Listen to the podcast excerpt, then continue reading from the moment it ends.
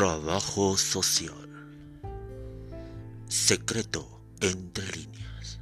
El podcast que te ayudará. El podcast que es tu amigo.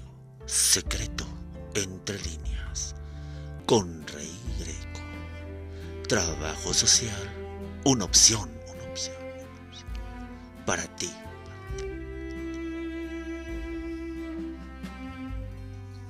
Hola, buenas noches. Eh, sí, porque lo estoy grabando de noche, así es. pues lo saluda, como siempre, su amigo, Rey Greco.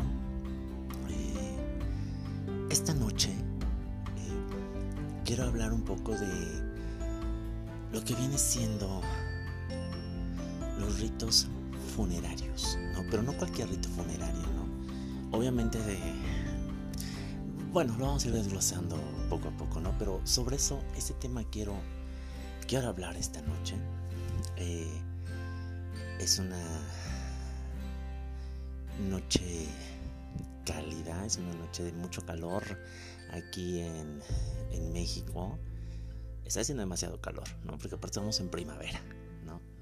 Entonces, sí es... Eh, es más, estoy sudando en estos momentos. Pero bueno, como siempre, un, gusto, un super abrazo y deseándoles a todos salud, amor y sobre todo mucha paz espiritual, ¿no? Y salud, como lo dije hace rato, pero salud mental, salud física, que es muy importante, sobre todo en estos tiempos de contingencia, en estos tiempos de confinamiento, referente a la pandemia y a la COVID-19. Como todos sabemos, es una enfermedad fulminante, sobre todo en poblaciones vulnerables, ¿no? Entonces, es una enfermedad que desgasta tanto al enfermo, al que le está padeciendo, como a todos los integrantes que rodean el enfermedad que nos desgasta física, emocional, espiritual, económica y socialmente. O sea, nos ataca por todos lados y en todas nuestras esferas.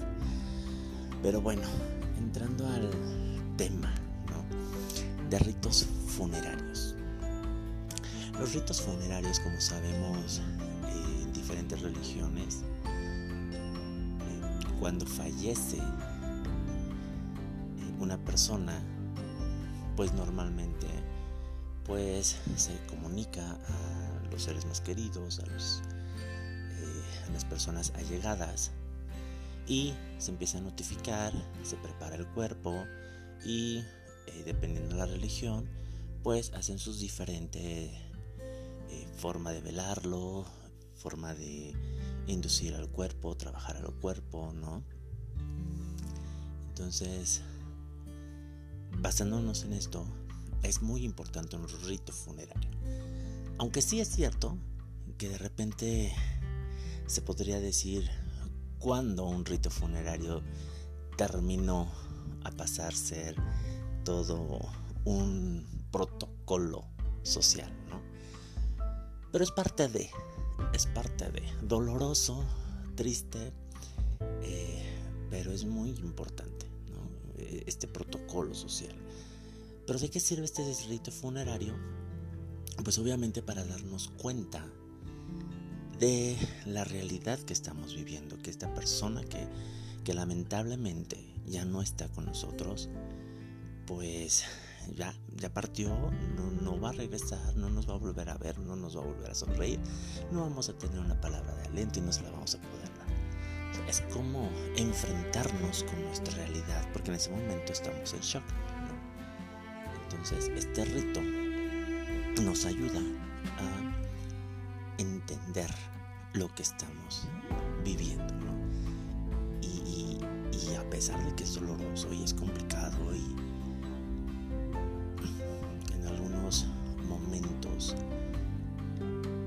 no sabemos enfrentarlo porque muchas personas que cuando se acercan a dar las condolencias, tienen frases que no tendrían que existir, ¿no?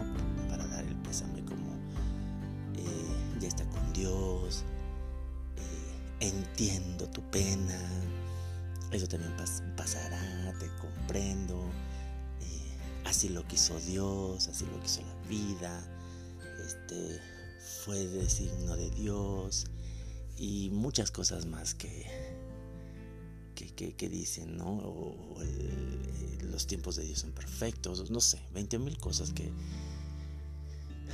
que a veces se nos olvida que para dar un pésame tiene que ser de la religión del otro y si el otro no cree en Dios, pues ¿cómo le puedes decir que fue de signo de Dios? Eh, o si el otro tiene, eh, no sé, otra religión, pues hay que darle las condolencias con referente a su religión, no a la nuestra.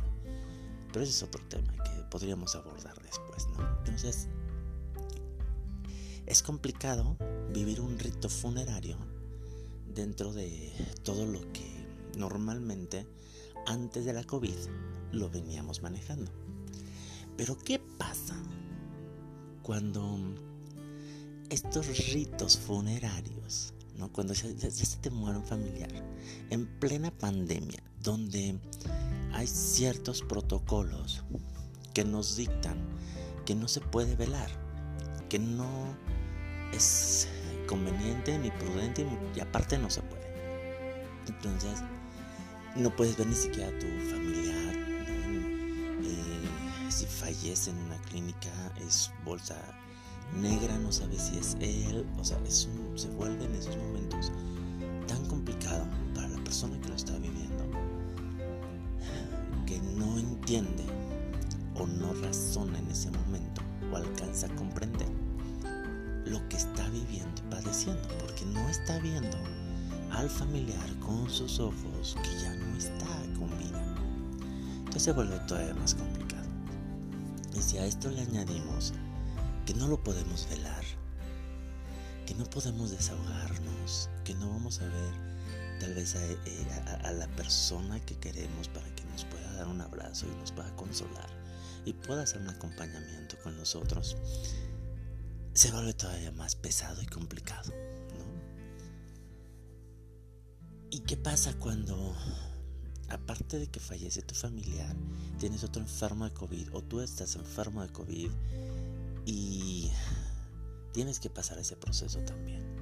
¿Cómo vivir el duelo en tiempos de COVID? La verdad creo que todavía no hay un manual y no lo va a existir, ¿no? Porque esto nos está rebasando a todos.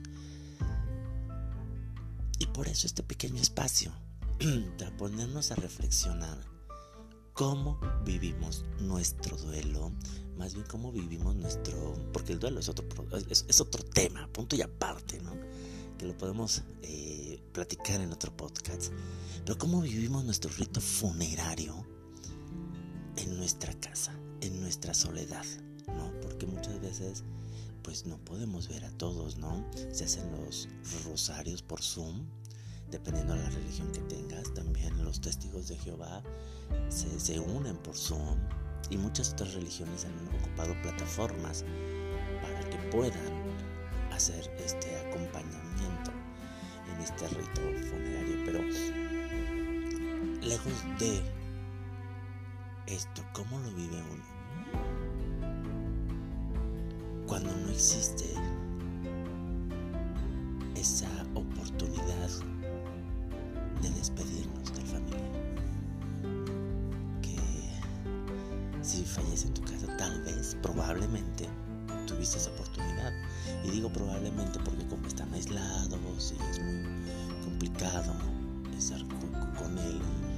Eh, en México desgraciadamente todavía no está muy mm, demandado, muy eh, conocido o, todavía no está todavía muy claro ¿no? los eh, cuidados paliativos en tiempos de COVID todavía dar esos cuidados paliativos es más complicado ¿no? entonces y si el familiar muere o fallece en el hospital todavía peor, ¿no? Porque no tuviste esa oportunidad de verlo. algunos han ocupado la tecnología para un mensajito, pero si ellos están sedados, pues nada más nos escuchan a nosotros. Pero, eh, ¿cómo lo vivimos? En nuestra intimidad, en nuestra soledad, en nuestra recámara, cuando nos sentimos solos. En mi caso, creo que haber visto, porque yo no tuve la oportunidad de, ir al hospital, ver a mi, eh, a mi papá, a mi mamá, eh, sus cuerpos, porque fueron enseguida, ¿no? fallece uno y a los pocos días fallece el otro y yo estoy enfermo y no puedo salir. Entonces se, te complica. Pero cuando por fin puedo ver sus cenizas y puedo en mi creencia poder su camino a esta nueva etapa de transformación, de evolución, porque yo creo que con la muerte, que es nuestro destino, es una forma de evolucionar de este mundo, de este plano. Entonces creo que vamos evolucionando. Entonces encuentren esa luz y poder hablar con ellos y desahogarme poder derramar unas lágrimas. Pero miren que las derramé como a los 15 días, ¿no? O sea, fue complicado. Y sigue siendo complicado porque está muy reciente. Pero me ha servido hablar con ellos. Me ha servido sentarme y hablar. Eh, en su momento, a pesar de que siempre hubo una buena relación, siempre queda algo más que decir. Siempre. Y mm, darme cuenta poco a poco de esta realidad es complicada sobre todo cuando vives solo, cuando todos están a la distancia y tienes que enfrentarte.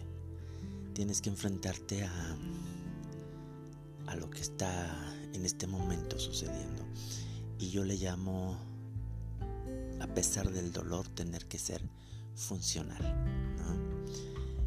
Las últimas palabras de mi padre antes de partir fue siempre fuertes.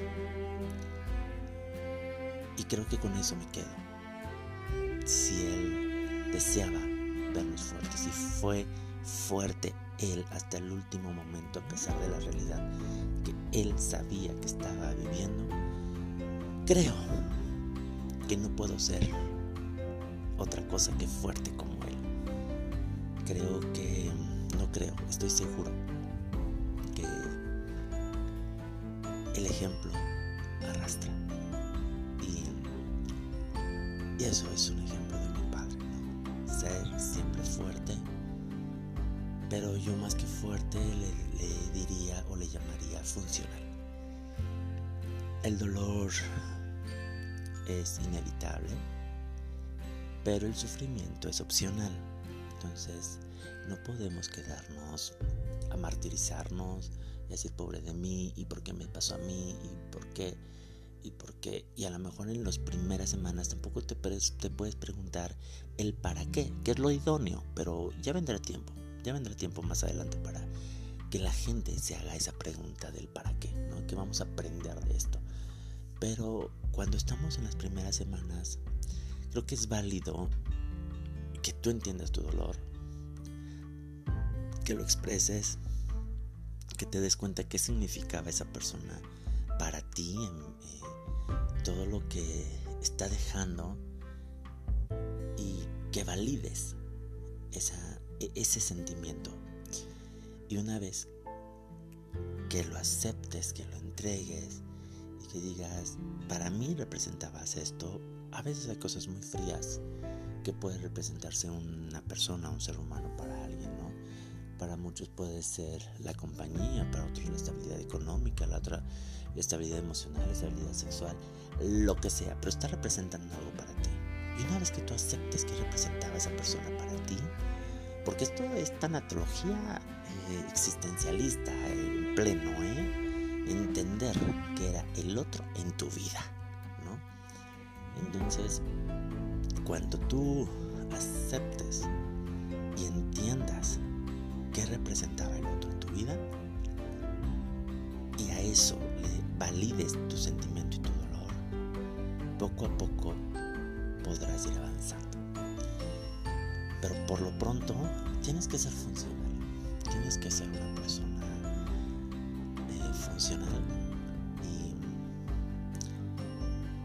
y, continuar. Es complicado, es difícil, pero no estás solo. Tenemos estos pequeños ratos, esos pequeños encuentros para compartir lo que sentimos. Y uh, para que después que termine el podcast puedas agarrar tu cafecito, tu copa de vino, una hoja, tu diario y puedas escribir lo que sientes esta noche. Cómo para ti es tu rito funerario. Déjalo ir con amor. Eh, como lo dice Nancy O'Connor, ¿no? Déjalos ir con amor. Entonces, eso es importante. Eso es importante lo que menciona esta, esta tanatóloga. Déjalos ir con amor. Entonces, vamos a aprender de esto, escribir nuestra una nota de amor y de, despedida para ellos y así hacer nuestro rito funerario, que se vuelva nuestro funeral para ellos, para honrarlos y despedirnos fielmente de ese nuevo ser que evolucionó en este planeta para conocer algo nuevo. Y bueno, esta fue una noche de secreto entre líneas. Y espero que les haya gustado este tema, ritos funerarios, ¿no? ¿Cómo haces tú tu rito funerario en, estos momentos de contingencia, en estos momentos de la COVID-19? Como siempre, un gusto de estar con ustedes. Despide su amigo Rey Greco. Hasta la próxima. Secreto entre líneas. Trabajo social, una opción para ti.